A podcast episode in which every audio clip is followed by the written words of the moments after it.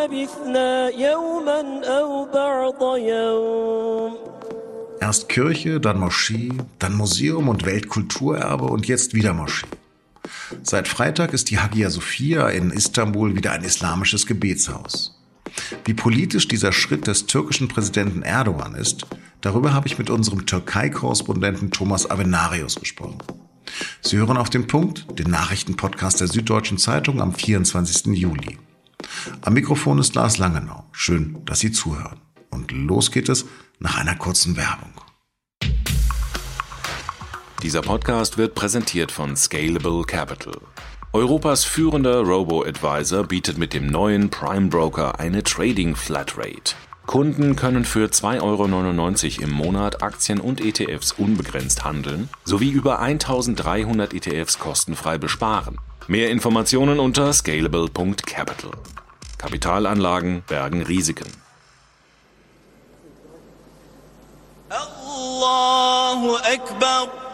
Gott ist groß. Mit einer Art triumphalen Staatsakt ist die 1500 Jahre alte Hagia Sophia am Freitagmittag mit großem Tamtam als Moschee wiedereröffnet worden. Staatsoberhaupt Erdogan betete mit Hunderten geladener Gäste, die mit ihm unter der mächtigen Kuppel auf einem neuen türkisen Teppich knieten. Und vor Zehntausenden Gläubigen und Schaulustigen in Istanbuls historische Stadtviertel Sultan Ahmed. Live übertragen vom Fernsehen und per Stream ins Internet. 537 wurde die Kirche der göttlichen Weisheit, die größte Kirche der Christenheit, unter dem byzantinischen Kaiser Justinian eingeweiht. Als 1453 Sultan Mehmed II. die Stadt eroberte, wurde aus Konstantinopel Istanbul und die Hauptkirche der orthodoxen Christen zur Moschee. Ein Symbol des Sieges des Islams über das Christentum. Neben der Kaaba in Mekka und der Al-Aqsa-Moschee in Jerusalem ist die Hagia Sophia für viele Muslime der religiöseste Ort der Welt. Aber 1934 machte Atatürk das Wahrzeichen per Kabinettsbeschluss zum Museum, um sich deutlich vom zerbrochenen Osmanischen Reich abzuwenden und wohl auch aus persönlichen archäologischen Motiven. Fast 80 Jahre lang blieb das gewaltige Bauwerk Museum, bis vor zwei Wochen ein Gericht Atatürks Entscheidung annullierte und der aktuelle Präsident die Rückführung in eine Moschee umgehend umsetzen ließ. Was türkische Nationalisten und Islamisten begeistert und orthodoxe Christen und Säkulare entgeistert. Über diese sehr politische Entscheidung einer eigentlich religiösen Angelegenheit habe ich mit meinem Kollegen Thomas Avenarius in Istanbul gesprochen. Wir bitten, die teilweise schlechte Telefonqualität zu entschuldigen. Thomas, freust du dich, dass du den Eintritt in die Hagia Sophia jetzt sparen kannst? Naja, sagen wir mal, also wenn das, was jetzt passiert, nicht passiert wäre, wäre mir das die paar türkischen Lira wert gewesen. Ja, braucht es denn überhaupt die Hagia Sophia als Gebetshaus? Sind die Moscheen denn voll in Istanbul? Naja, bei den Freitagsgebeten natürlich schon, aber gerade in den großen Zentralen, in den Touristengebieten liegen Moscheen ist es nicht so. Und äh, Präsident Erdogan hat selber immer wieder gesagt, bei der Forderung, die Hagia Sophia in eine Moschee umzuwandeln, die Gläubigen sollten erstmal die blaue Moschee füllen, die ja direkt gegenüber liegt. Das zeigt, dass es zumindest kein Platzbedarf ist, der diese Entscheidung bedingt hat. Ja, was ist es denn, was diese Entscheidung bedingt hat? Das ist eine hochpolitische Entscheidung. Einerseits ist Erdogan innenpolitisch angeschlagen, zumindest wenn man den Umfragen glauben darf. Der zweite Grund ist, dass die Wirtschaftslage sich nicht nur wegen Corona, sondern auch schon davor massiv verschlechtert hat und das Corona das alles jetzt noch viel, viel deutlicher macht. Der Tourismus bricht in sich zusammen, die Inflation steigt. Also die Aussicht auf Wahlen ist für Erdogan im Moment nicht besonders erfreulich und es wird diskutiert, ob er vielleicht vorgezogene Neuwahlen macht oder ob er bis zur Wahl durchhält. Aber es ist für ihn im Moment innenpolitisch sehr, sehr schwierig. Was sagen denn eigentlich die Vertreter von der CHP dazu, der Kemalisten? Naja, also besonders deutlich ist, äh, es sind ja alle Parteivorsitzenden eingeladen zu diesem Freitagsgebet. Das ist ja so ein halber Staatsakt. Aber bezeichnenderweise hat der CHP-Chef gesagt, dass er nicht kommen will. Und das zeigt auch, dass die Kemalisten sich wahnsinnig schwer tun, wenn am Erbe von Atatürk gerüttelt wird. Atatürk hat die mit einem Kabinettsbeschluss, aber im Grunde genommen wie alles, was er gemacht hat, in eigener Regie, in ein Museum verwandelt und wollte damit auch mit dem Erbe des Osmanischen Reiches brechen. Und er wollte ein Zeichen setzen. Und das macht Erdogan jetzt rückgängig, was zu dem Kurs passt, den er auch sonst fährt. Erdogan versucht ja an die Größe des Osmanischen Reiches, der osmanischen Kultur anzuknüpfen und der neuen Türkei, der Republik Türkei, eine größere Bedeutung zu geben. der Bürgermeister wird auch von den Kemalisten gestellt. Ja, wobei der Ausdruck Kemalisten dann auch ein bisschen einfach ist. So ganz klassische Kemalisten gibt es nur noch wenige. Und der neue Bürgermeister von Istanbul ist eigentlich das Beispiel dafür, dass die CHP sich auch gewandelt hat. Der betont sehr, dass er ein religiöser Mensch ist. Der versucht auch eine islamisch geprägte Wählerschaft einzufangen, was ein klassischer Kemalist nie tun würde. Also der ist eigentlich ein moderner Kemalist. Und damit für Erdogan natürlich in einer gewissen Weise auch gefährlich, denn Erdogan wuchert ja immer mit seinem islamischen Pfand. Und wenn jetzt ein anderer Oppositionspolitiker das erfolgreich auch tun kann, dann wird es schwierig und zeigt, dass es für Erdogan langsam enger wird. Aber im Grunde ist es ein Versuch, die Zeit zurückzudrehen, oder sich das falsch? Das ist zwar sehr griffig formuliert, aber greift, glaube ich, dann ein bisschen zu kurz. Es ist der Versuch, die moderne Türkei auszurichten und ihr eine außenpolitische Rolle zu geben, die ihrer Größe und ihrem Gewicht eigentlich nicht wirklich entspricht. Ich finde, er überschätzt die Türkei in ihren Möglichkeiten und betreibt eine Politik der Provokation, die ihm irgendwann vor die Füße fallen wird. Innenpolitisch ist es eher so, wie du gesagt hast, es ist der Versuch von dem laizistisch-säkularen Staatswesen der modernen Türkei hinzukommen zu einem Staat, der sich zumindest seiner islamischen Traditionen und seiner osmanischen Traditionen bewusst ist, vielleicht aber auch, und Erdogan ist schon ein strenggläubiger Muslim, auch der Versuch, dem Land eine konservative islamische oder sogar islamistische Prägung zu geben. Aber das lässt sich bei Erdogan so klar alles nicht erkennen. Aber er ist schon sehr, sehr streng konservativ islamisch orientiert.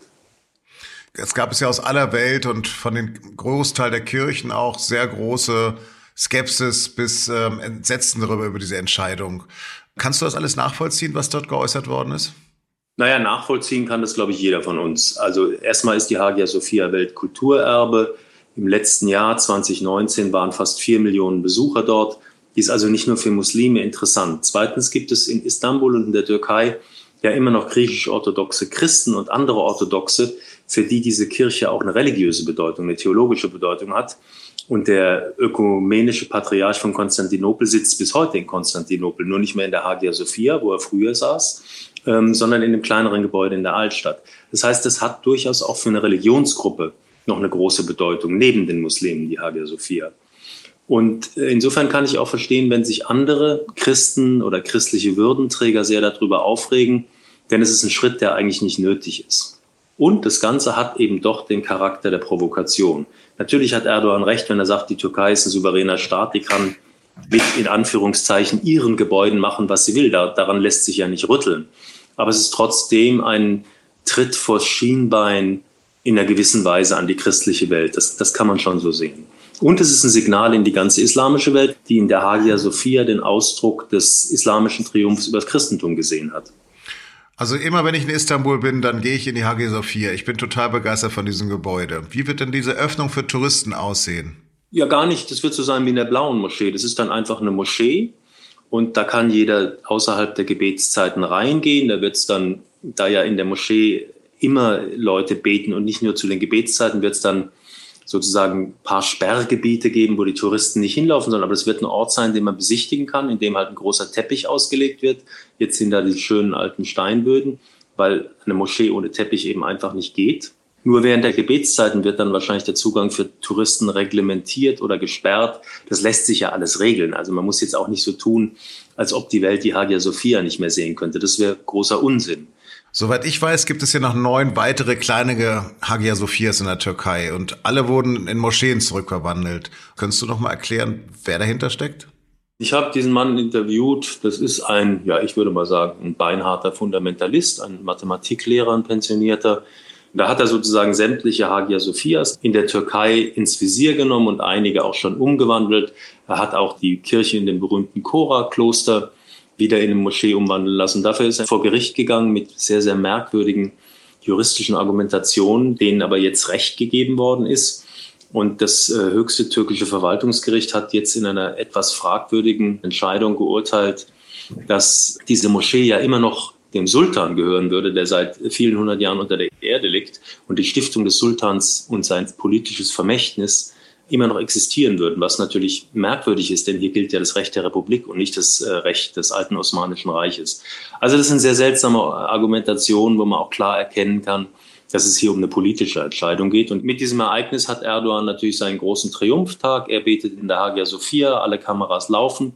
Ob das über das Freitagsgebet hinaus lange, lange Zeit trägt, ist die große Frage. Alle wissen, dass am Ende Wahlen über die Wirtschaft entschieden werden und wenn die Leute hier weiter kein Geld verdienen und arbeitslos bleiben und der Tourismus zusammenbricht und die zweite Welle von Corona kommt, dann wird, glaube ich, kaum noch einer nach der Hagia Sophia fragen, sondern einfach eine Regierung haben wollen, die die Wirtschaft zum Laufen bringt. Vielen Dank und jetzt noch Nachrichten. Der Wirecard-Skandal ist inzwischen ein Politikum, nachdem aufgeflogen ist, dass der Finanzdienstleister Luftbuchungen in Milliardenhöhe bilanziert hat, wird die Frage nach den Verantwortlichen immer lauter. Inzwischen ist auch eine erste Musterfeststellungsklage gegen die Finanzaufsicht Buffin eingegangen, die den Staat im Falle eines Erfolges Milliarden kosten könnte. Donald Trump hat den Parteitag der Republikaner im August abgesagt, wegen der Corona-Pandemie. An dem Tag sollte er eigentlich in Florida offiziell zum Präsidentschaftskandidaten gekürt werden. Seine Nominierung soll jetzt im kleineren Rahmen stattfinden. Der Streit zwischen China und den USA spitzt sich weiter zu. Nachdem die US-Regierung das chinesische Konsulat in Houston geschlossen hat, schließt China aus Vergeltung das amerikanische Konsulat in Chengdu.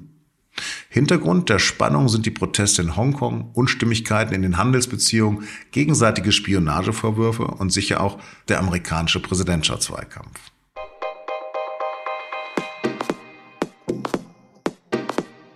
Auch die SZ am Wochenende wird mit der Hagia Sophia viel Platz. Das können Sie mit einem SZ Digital aber bereits heute ab 19 Uhr im Netz lesen oder morgen am Kiosk kaufen. Ein kostenloses vierwöchiges Probeabo können Sie unter sz.de-abo bestellen. Das war auf dem Punkt. Redaktionsschluss war 15 Uhr. Vielen Dank für Ihre Aufmerksamkeit. Ich wünsche Ihnen ein schönes Wochenende und den Eltern mit Schulkindern in Bayern großartige Ferien. Bleiben Sie gesund und uns gewogen.